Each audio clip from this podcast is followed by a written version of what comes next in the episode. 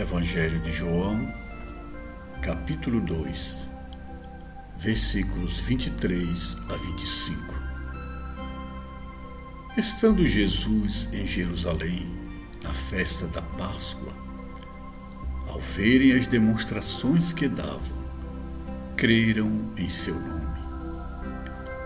Mas o próprio Jesus não confiava neles, porque conhecia todos não precisava que alguém lhe desse testemunho do homem, pois ele mesmo sabia o que havia no homem. Meus amigos, esta passagem do Evangelho de João é de grande importância, principalmente para aqueles que tomaram a decisão de seguir nas pegadas do Mestre e se tornarem colaboradores na construção do reino. Diz o evangelista que ele, realizando prodígios, mobilizou multidões e eram muitos os que creram nele.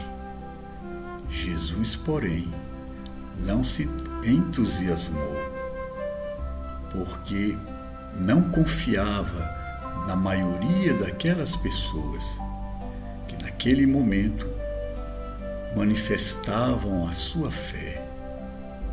Na verdade, o comportamento daquela multidão se repete até os dias de hoje. Não devemos nos impressionar com as adesões que o proselitismo produz não devemos nem mesmo buscar atrair as pessoas através de atos espetaculares, porque não se manterão no caminho por muito tempo. Não é por maldade, não é por malícia, é por imaturidade.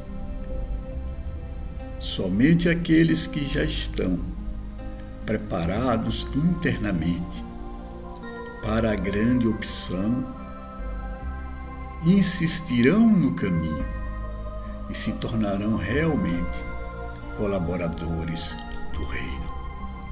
Que cada pessoa amadurecerá no seu tempo e não devemos forçar a barra, tentando impor às suas mentes e os seus corações aquilo para o qual elas ainda não estão preparadas. O proselitismo pode inclusive trazer sérios problemas. O trabalho na seara.